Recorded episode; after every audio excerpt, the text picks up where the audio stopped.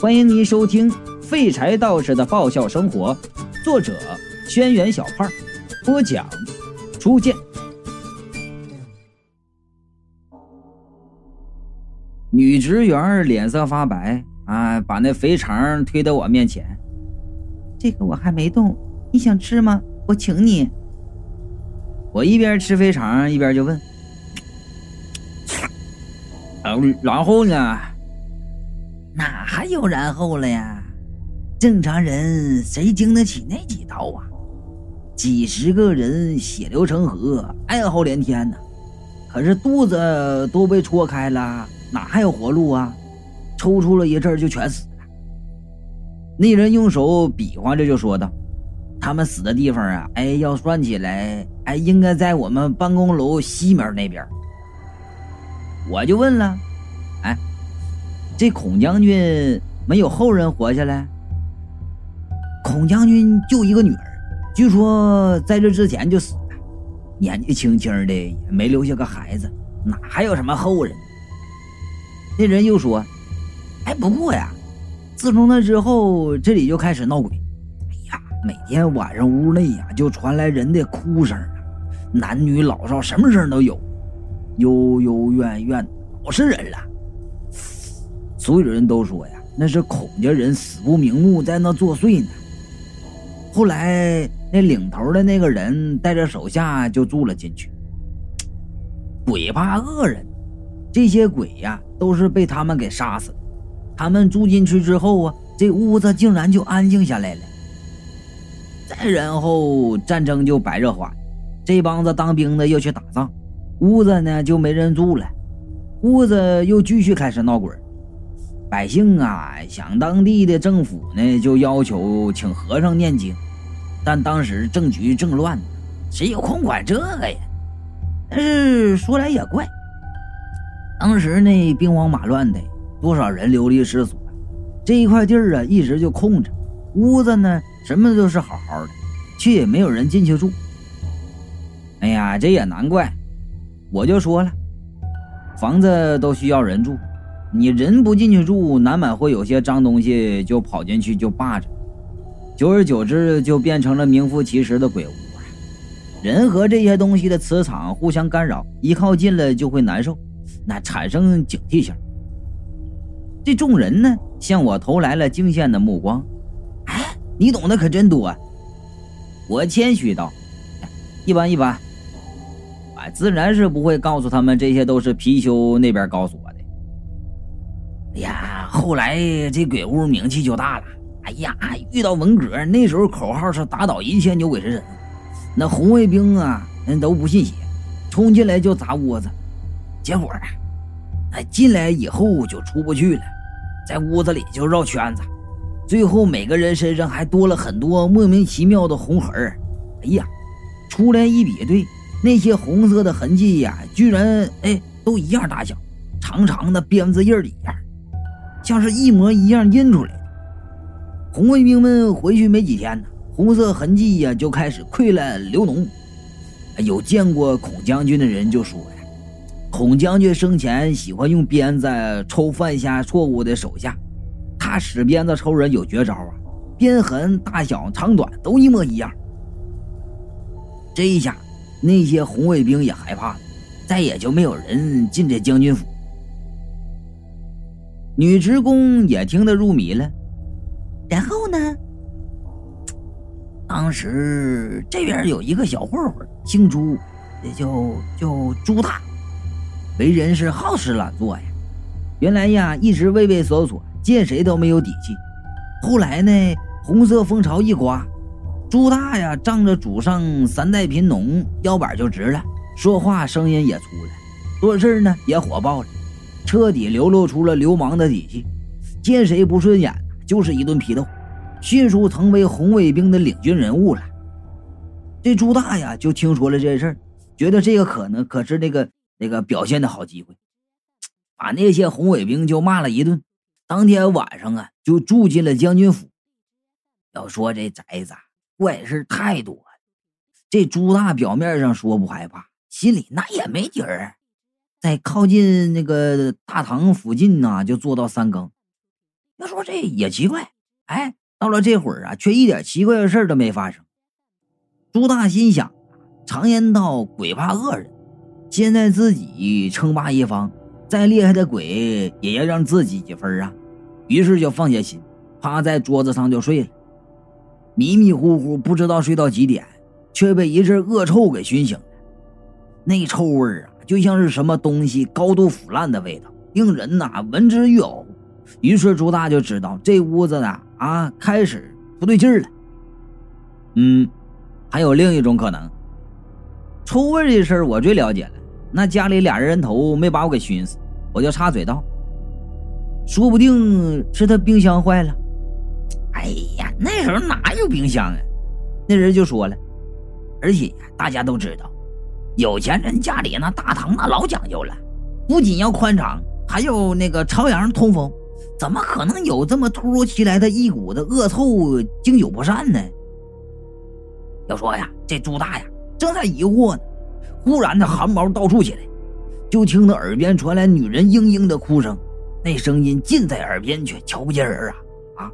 女人一会儿哭一会儿笑的，那声音老瘆人了，笑声还贼阴森，中间就念念叨叨重复的说着三个字幽怨的狠毒啊，令人毛骨悚然的。他重复的次数太多了，朱大很快就听清楚，那三个字是“为什么”。朱大被这诡异的情况给吓得腿软，哎，但他当初自己是逞强进了这将军府，要是吓得爬出去，以后肯定颜面尽失，好不容易建立起来的威望就要毁于一旦了。于是朱大就壮着胆子念了一句“主席万岁”，大喊了一声：“什么人在那装神弄鬼？”从大堂偏门走出啊，循着那女人的声音就往前走。当时是月黑风高啊啊！大堂面前两棵镇宅子的大树，那树叶子呀，让风刮得呼呼作响。那女人的声音呐，时高时低，时远时近。尽管朱大一路提心吊胆儿，身边除了那声音越来越大，臭味越来越浓啊，却再没有别的怪事发生。朱大最后停在了一个房间前，只是站在门口，朱大就能确定，那股子恶臭就是从这屋子里传出来的。此时那股恶臭已经浓到让人无法忍受了，朱大心里就想要跑，手呢却是不由自主推开了那房门。几乎是与此同时，那女人哭声是戛然而止。这房间很大呀，应该是孔将军家人的卧室。里面值钱的东西早就被人给抢走变卖了，就剩下一张啊塌了的床，芙蓉帐落了一层灰，已经看不出原来的颜色。朱大在房间里转了一圈，鬼使神差的，哎，这目光就落在床边了。墙角那里的墙壁和其他墙壁的颜色就不一样，明显是后来砌上去的。朱大就走到墙边，那股恶臭味更让人无法忍受。再用手敲了敲，发现那墙壁呀，咋咋，竟然是空的。要说这朱大呀，来这院子之前身上就带了铁棒防身了，这会儿拿出来用力就砸向那墙壁，没几下就将那墙壁给砸出个窟窿来。朱大往那黑乎乎的洞里一望，顿时惊出一身冷汗呐。里面啊，埋着一个女人。切，朱大是再不敢动了。等到白天，从外面叫来人把墙拆了，把那女人的尸体就给抬出来。这女人身体已经溃烂了，看不出来原来的样貌。这奇怪的是啊，那些溃烂的皮肤之上密密麻麻，全是类似于啊当初红卫兵进了将军府身上曾经出现的奇怪的鞭痕。哎，据说啊。那朱大回家以后，晚上做了个梦，梦见孔将军就对他说了：“这次啊啊，我之所以不伤你，是因为你叔叔当时在我家做工，受到牵连，和我家人一起横死。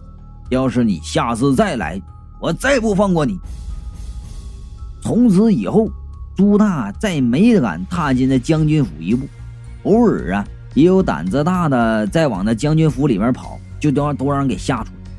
久而久之啊，就再也没人敢进去。这时候呢，我就问：“哎，那女的是谁呀？”呃，哎，据说呀是原来将军府里的，但是都隔了那么久了，脸也花，谁能认得呀？那人就答道：“有人就猜啊，那女的是孔将军抢来的，糟蹋完以后啊，怕人给发现，就填在墙里了。但是有人又反驳，说的堂堂一个将军，杀过的人不下数百，本身呢又是大咧咧的粗人。”要不然呢，也不会口无遮拦就引来灭门之祸，怎么会做偷偷摸摸杀人这种细活？更何况呢，那凶手杀了人，不是都希望把尸体扔得越远越好？怎么会就砌在卧室的墙里呀？难道就不觉得诙谐吗？于是这事儿啊，就成了个无头悬案了。净胡扯！有职员就插话了：“啊啊，哪有那么悬呢？”啊！现在将军府不也没了吗？那人就说道：“我还没说完呢。后来改革开放了，这一带的房子全部都动迁推翻了，唯独这家没人敢动。这可是黄金路段，又是这么大一片地，政府要创收，可可可又不不能让它白白空着呀。于是市长大笔一挥，拆了建办公楼。”有人就问了：“啊，这次成功了，那些鬼没闹？”“，哪能啊？当然闹啊！哎呀，当天呐，几个司机开着推土车去推将军府的门，其中一个司机就是我哥哥的小学同学。哎，他说呀，当时是白天，那光天化日之下呀。”他们就看见几个破肠开肚的鬼就站在门口，为首那个穿着一身军服啊，腰上别着个鞭子，对那司机就怒吼：“有我老孔在此，谁敢动我府上分毫？”那司机就觉得不对，用那对讲机和上级汇报情况。上级打着哈欠就说：“呀，那司机花眼了，让他赶紧推。”然后啊，继续工作。于是司机一闭眼，把推土机就开过去，把大门就给推倒。据说呀，开过去的时候，有司机就听到那孔将军就骂：“奶奶个熊的，你们还真敢推！给我等着！到再下来看，那车全是鞭痕。”这会儿呢，他望向正在吃麻辣肥肠的我，不满的问：“你你听听着呢吗？”“嗯。”听着呢，我说呀，哎，我不仅听啊，而且我还从这个故事里领悟到了一个道理。什么道理啊？所有人都好奇的向我看过来。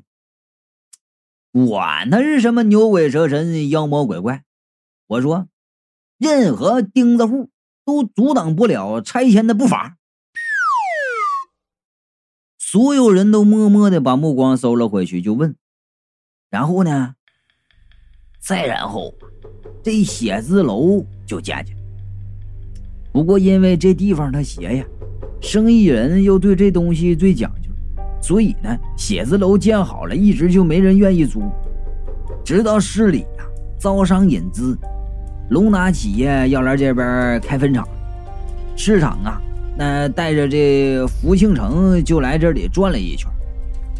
当天还请了不少僧人在这附近念经来着。福兴城又是外地人，又不了解情况，对这些写字楼也挺满意的。顺利看完，当时就敲定。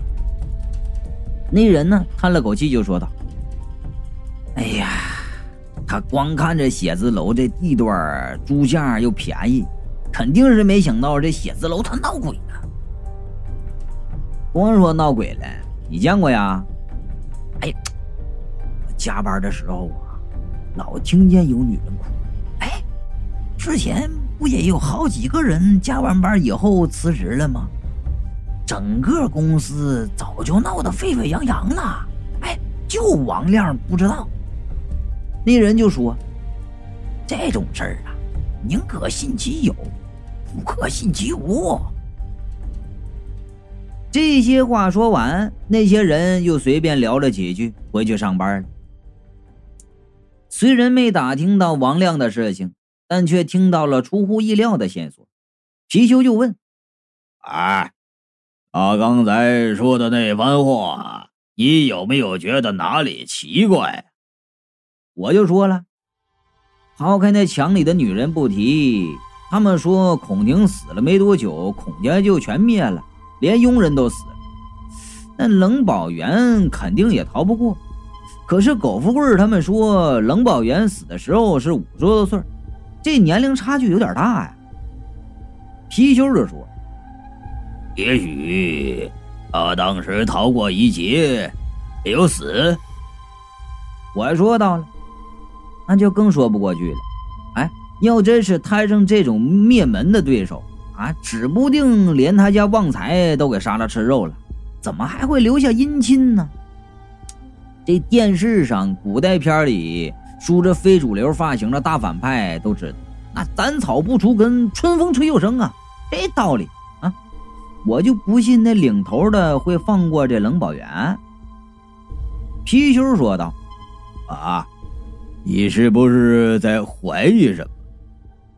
嘿，这上学的时候我们踢球，有人老不来，后来我才发现。他趁着我踢球没时间和女孩玩，暗中追我们班班花。因为少了我这个强有力的竞争对手，我们班班花啊，现在变成了他老婆。知道这事以后啊，我再也没踢球。中国足球以后啊，很久就没崛起，就是因为我放弃了足足足足球的原因啊。从那时候我就明白了，真相一般都隐藏在异常之处，所有应该发生却没发生的事情，那都有问题。我说了。就拿这件事来说吧，孔家全部人都死了，只留下了一个不应该活的冷宝元。那问题只能出在冷宝元身上。皮貅说：“若真是冷宝元害孔家灭门，这一辈子孔家怨魂没有道理不找王亮麻烦。可是现在全公司只有王亮不知道闹鬼的事情。”我挠了挠头说：“也许孔家那些人死太久了，脑子糊涂了，没认出王亮是冷宝元。”貔貅沉默了。我回到王亮所在的广告部，看见王亮已经回来了，一脸愁容，看着手中的表。他见我过来，连忙把那表扣起来。我瞟见啊。上面写着“辞职”两个字，顺口就问：“这就是你手下递交的辞职申请？”王亮苦笑道：“你听说了？”我说道：“哎，听说都是加班以后才辞职的。”王亮苦恼道：“加班工资没有少给他们，现在活也不多，公司待遇那么好，为什么一个一个都辞职了？”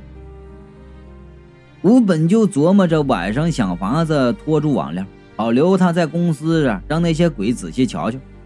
听他说这话呀，连忙就说道：“既然不想不通，干脆你晚上也和他们一样加班试试呗。真正经历过才能知道他们为什么会辞职。”王亮点头啊，嗯，你说的有道理。下午六点，公司里面的员工下班，王亮。没有走，坐在办公室加班。说是加班，其实也没多少事一会儿就把文件看完了，对着电脑啊聊 MS，呃，不是 MSN。不过呢，他聊天聊得浑身不自在，因为我坐他旁边呢。王亮咳嗽一声就问：“ 马先生啊，呃，你不回去？”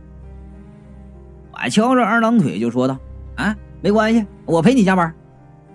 ”我要是走了，他被那帮鬼怎么着了？有个三长两短，我没法和那吊死鬼交代。